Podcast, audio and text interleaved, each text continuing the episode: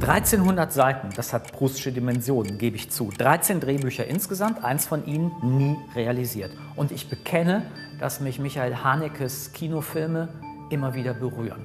Sie sind radikal, ehrlich, irritierend und oftmals wie Funny Games sogar verstörend. Nur kalt gelassen haben sie mich nie. Und er wies in Interviews immer wieder darauf hin, dass bei der Umsetzung von Drehbüchern Perfektion verloren gehe.